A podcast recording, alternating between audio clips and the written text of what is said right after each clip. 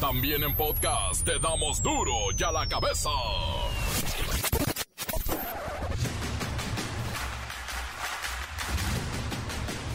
Martes 28 de junio del 2022.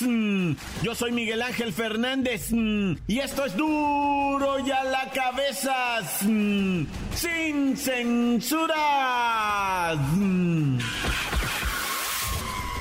confirman que la muerte de al menos 50 personas encontradas dentro de un tráiler en una carretera en Texas fue por las altas temperaturas dentro de la caja, donde eran transportadas como, sí, como mercancía.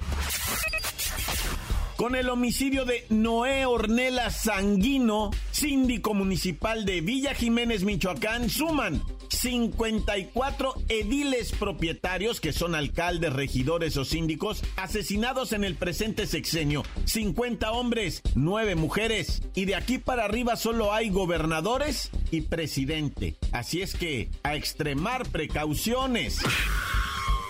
Monterrey se seca y no hay nada que hacer. Con agua revela que las dos presas fuente se encuentran en estado crítico. La boca no aporta nada de agua y Cerro Prieto apenas un chisguetito está a punto de secarse. Denuncian empresarios que el robo hormiga es el segundo delito más cometido en los comercios. Les llaman farderos y diariamente se llevan millones de pesos en mercancías sin que haya autoridad que los detenga o haga algo. Y nadie hace nada. De acuerdo con datos del ejército, civiles disparan solicitudes para portar armas de fuego. La mayoría no sabe usarlas, pero las quieren para defenderse ante un acto de violencia en vía pública o en sus hogares. Avistamiento ovni en Tijuana revienta las redes sociales. Según expertos, eran aviones de combate de los norteamericanos. Pero las redes insisten que las luces no eran de este mundo. Como que se turnan la de abajo y la de arriba, la de abajo y la de arriba. Y las de arriba son ámbar, ¿ya viste? Son amarillas las de arriba. Mira, ya se apagó las de abajo. Mira, quedaron nada más los de arriba. El reportero del barrio y los crímenes de alto impacto ocurridos en el país. La Bacha y el Cerillo tienen más que noticias, los chismes del mundo deportivo. Comencemos con la sagrada misión de informarle, porque aquí no le explicamos las noticias con manzanas, mm, las explicamos con huevos. Mm. Llegó el momento de presentarte las noticias como nadie más lo sabe hacer. Los datos que otros ocultan, aquí los exponemos sin rodeos. Agudeza, ironía, sátira y el comentario mordaz. Solo el duro y a la cabeza. ¡Arrancamos!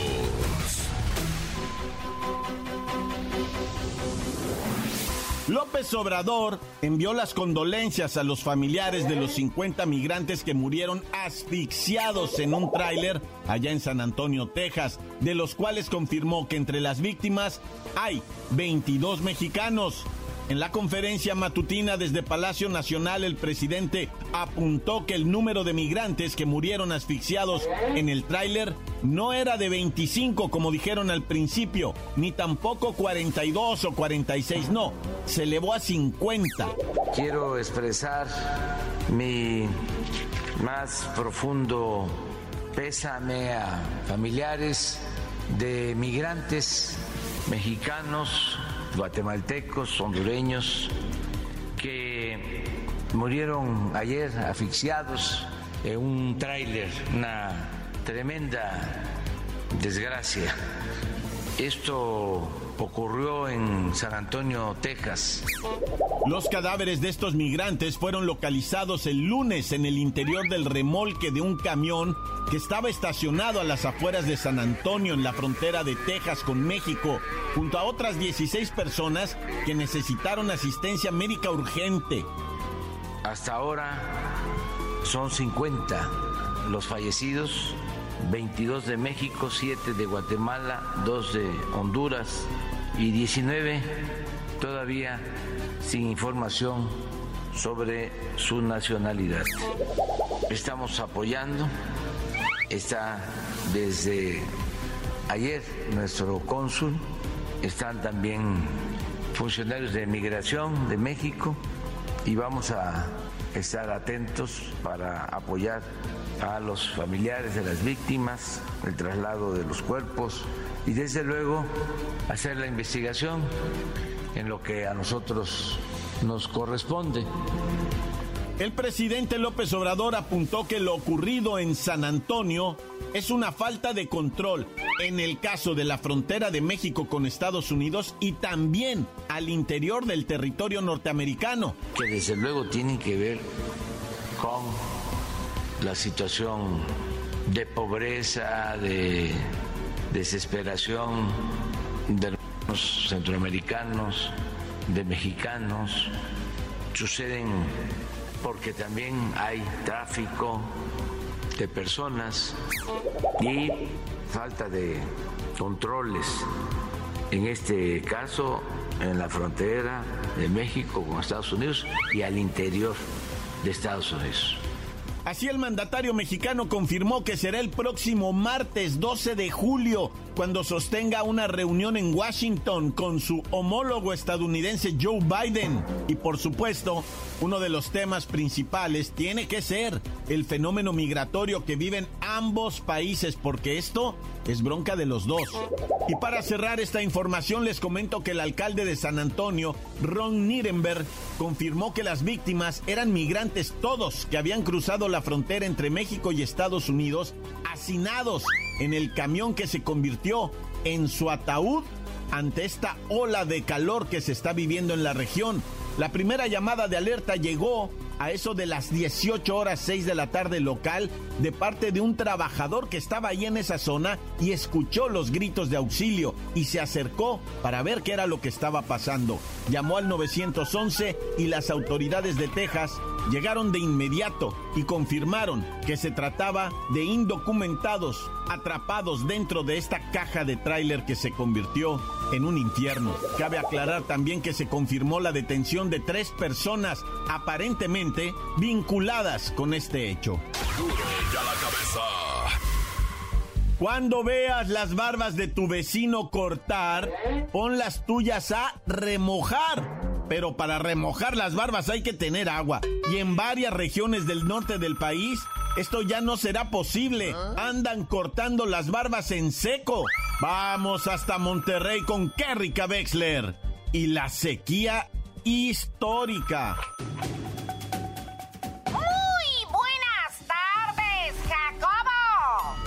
La segunda ciudad más grande de México en la que viven más 5 millones de personas, desde principios de año una sequía que ahora es catalogada como extrema y que ha llegado a su punto más álgido este mes, Jacobo.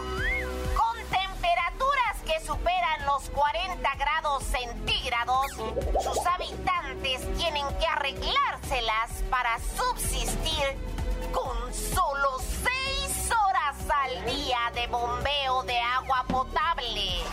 Una restricción nunca antes vista e implementada por las autoridades para racionar lo que queda en sus represas.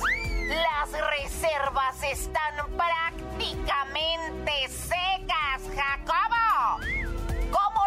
De Cerro Prieto con un 2% o la boca con un 9%.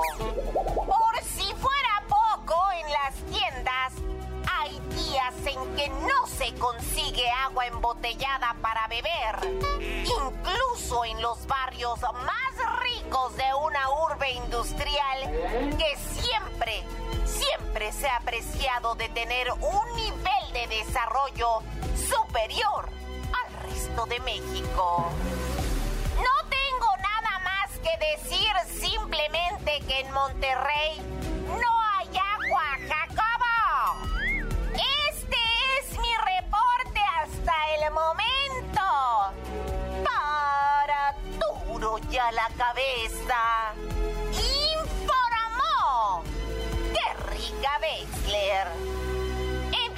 Especial.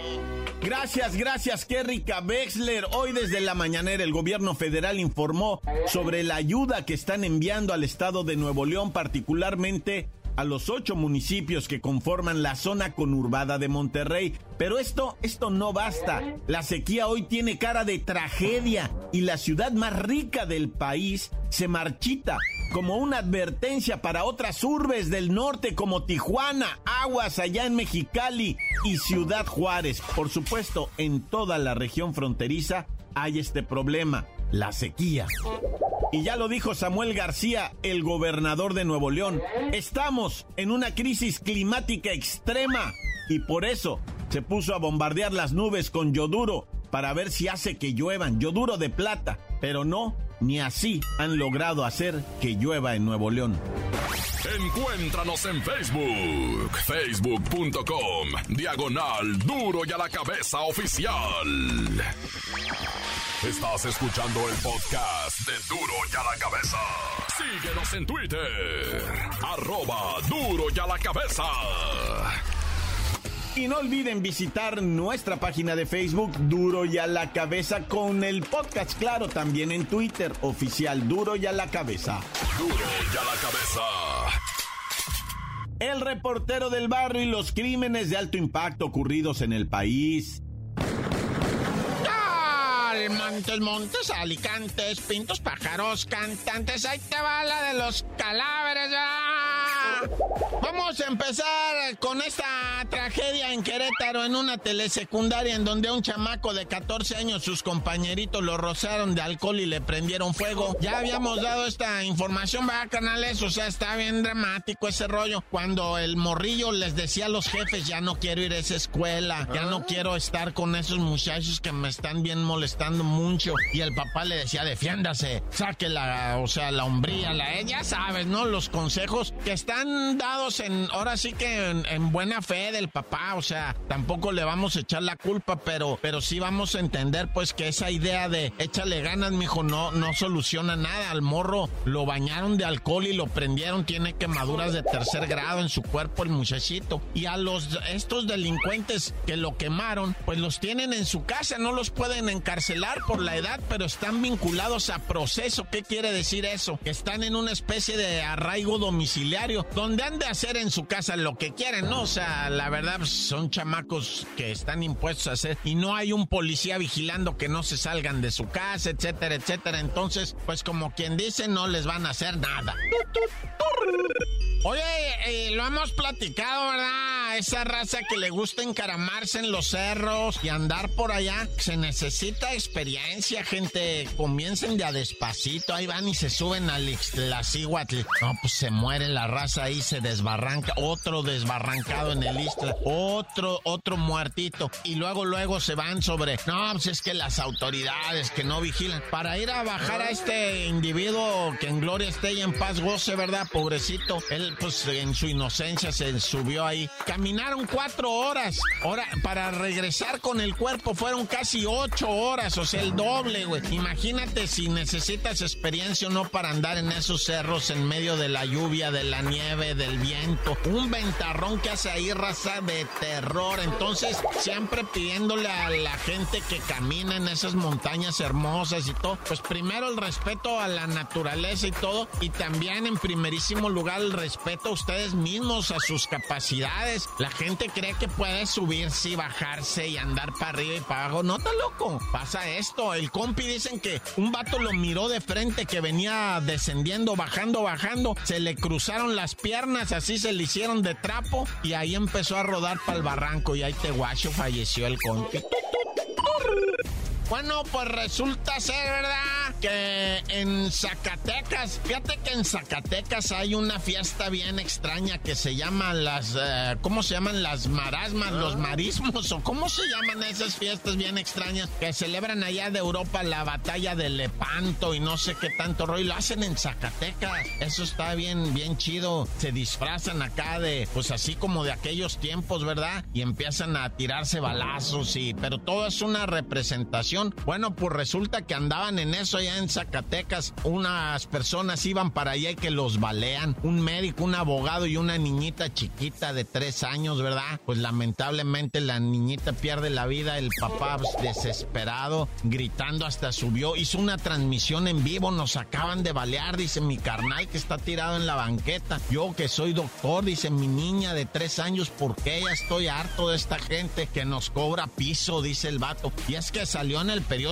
un reportaje ahora de todo lo que es Guanajuato, Aguascalientes, Zacatecas y parte de, Estado de México, pues son los estados que más tienen que pagar piso, la raza pobrecita, y está pero de, de veras de, de, tristeza todo esto, pero bueno, como haya sido, déjame te aviento un y siga en los dimes y diretes sobre el asesinato de Irma Lidia, la muchacha de 21 años, ¿verdad? Que pues estaba en trámites de divorcio de un hombre de 80, 79 años, próximo a cumplir 80, que está detenido, pero dice el vato, esto es insólito, dice el vato, yo no fui y demuéstrenme lo contrario. ¿Quién es el testigo que va a decir? Pues es que este señor se sabe mover como no tienes una idea en el ámbito ese de la, pues ese abogado de 80 años, defendió a Calderón, a García Luna, a Onésimo Cepeda, al Raulito Salinas. O sea, tienen su lista gente que, pues, para defender a ellos, si serás colmilludo, ¿no? Y ahorita el vato lo que está manejando es, ah, sí, fui yo. A ver, demuéstramelo. A ver, demuéstramelo. No, que el testigo, que a ver, que hable el testigo. No, que el video, los videos se alteran, dice el vato. O sea, se la sabe de todas, todas el maestro y Dios quiera, ¿verdad? Que si es inocente salga y si es culpable, pues que tenga que pagar lo que tenga que pagar. Ya para que yo me pongo aquí también de juez y parte, ¿va? Mejor aquí le dejamos ya. ¡Tan, tan! Se acabó, corta. La nota que sacude.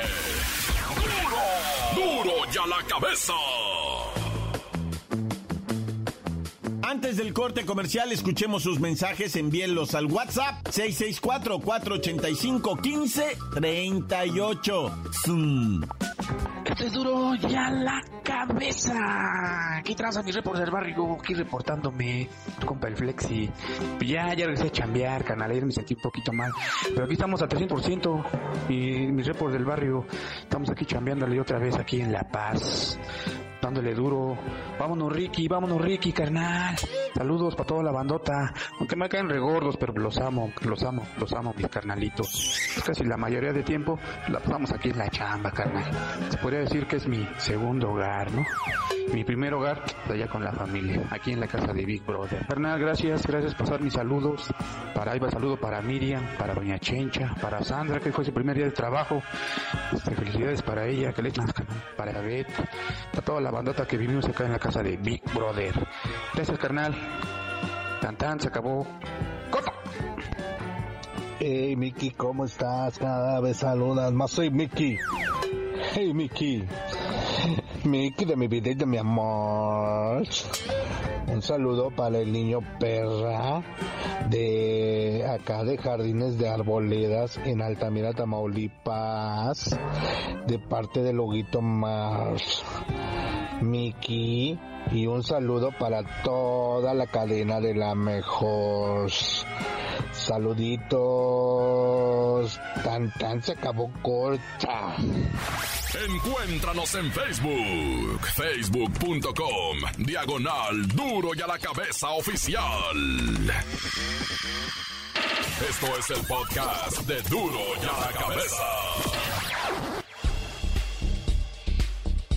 La Bacha y el Cerillo tienen más que noticias, los chismes del mundo deportivo. La Bacha, la Bacha, la Bacha, la Bacha, la Bacha, la Bacha, la Bacha, déjate caer con el mundo deportivo, muñeco, balón Liga MX. Después de tres años de ausencia real, pasado fin de semana, se hizo la entrega de este balón de oro a lo mejor de la liga, ¿no? Y pues el que acapara todos los premios, por no decir nada, pues es el bicampeón, el Atlas, que se lleva balón de oro, el arquero Camilito Vargas, como de que no, faltaba más. Y también se lleva el del portero del año, novato del año se lo lleva Jordan Carrillo del Santos, goleadora del año a Licha Cervantes, ¿verdad? De la Liga MX femenil. Y pues ya director técnico del año, medio defensivo del año. Todo se lo lleva el Atlas, ¿verdad? Dieguito Coca, Aldo Rocha. Nomás delantero del año se lo lleva el francés, ¿verdad? Otra vez, el bómboro. André Pierre Guignac sigue ahí arrasando, mejora directora técnica de la Liga Femenil. Eva Espejo de las Rayadas de Monterrey. Licha Cervantes también se lleva de jugadora del año, esta delantera de las Chivas. Gol del año para Juan Escobar, ¿va? Órale, que ahí lo pusieron y todo mundo hasta lo coreó gol. Dijeron, estuvo bonito. Oye, ¿y pero Juan Escobar con qué equipo juega? Con la maquinera, el campeón de la Supercope. Le clava el gol de tijerita Alfredo Talavera de los Pumas y se convierte en el gol del año. Oye, y ahora sí cuéntanos, ¿por qué traen del rabo a Luisito Quiñones? No más por el peor pecado que le puede hacer aquí cualquier trabajador a un patrón, pedir aumento de sueldo. Resulta que los futbolistas también son empleados ahí donde usted los ve ahí con sus carros deportivos muy acá. Pero hay un canchanchan de más dinero que es el que le firman los cheques, ¿verdad? Entonces, este, pues él quiso más, dijo, a ver, ¿por qué los franceses ganan más? Iñak y Taubán y yo no, yo quiero estar al nivel de ellos. Y no le quisieron pagar, no fue al último juego amistoso contra el Santos, dijo Nel, pues vamos a sacar. Y pues que lo están regañando y que, que incumplimiento de contrato. A ver en qué acaba esta novela. Y otro escándalo, Renato Ibarra ya se regresa a Sudamérica. Todo parece indicar que cae al fútbol brasileño. Después de pues estar en el América, tuvo su problema este de violencia ahí marital, ¿no? Luego fue cedido al Atlas un año en lo que se enfriaba todo. Regresó al América, la gente no se le olvidó, lo abuchaban y todo. Lo mandan hasta Tijuana, lo más lejos que pudieron también a préstamo. No hizo nada en Tijuana, jugó 13 partidos, una asistencia, cero goles. No, bueno. Pues me lo mandan de regreso a la América, que es el dueño de su carta, y pues ya lo vendieron allá en Sudamérica. Oye, ¿y qué pasó con la bocheadora que dijo, quiero regresar viva a mi casa? Oye, qué dramático estuvo eso, ¿verdad? ¿Ah? Ahí el pasado fin de semana, Almita Ibarra de Monterrey peleó en San Antonio, Texas. Iban a unificar todos los cinturones de peso welter de la división fémina, ¿verdad? Y salió esta morenaza norteamericana Jessica McCaskill que le pegó durante tres rounds, que la pobre Almita no sintió lo duro sino lo tupido, ¿verdad? Pues sintió que no regresaba a casa, imagínate cómo habrá estado la tunda. Ya para el cuarto round, el manager ya le está poniendo protector bucal y todo de hora, lijabas, ¿no? Y ella mismita le implora, no, ya no, le dice, ya no quiero regresar viva a mi casa. Así estaba la paliza que le estaban poniendo. Pero yo la felicito, la neta, esos son pantalones también para decir hasta aquí llegué. Y es un juego, es un deporte, no es un sacrificio. Carnalito, de tanta tragedia, mejor ya vámonos y tú no sabías de decir por qué te dicen el cerillo. Hasta que protejan más a los boxeadores, les digo.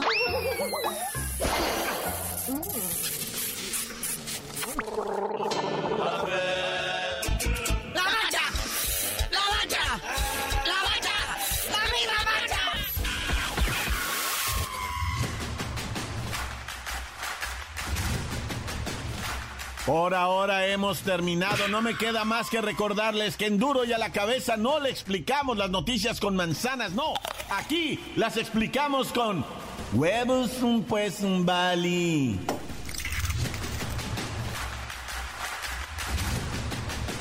Por hoy el tiempo se nos ha terminado. Le damos un respiro a la información, pero prometemos regresar para exponerte las noticias como son. Duro y a la cabeza es. Miguel Ángel Fernández, Arturo González, Eddie González y la producción de Luis González, el señor X. Una producción original de MBS Radio.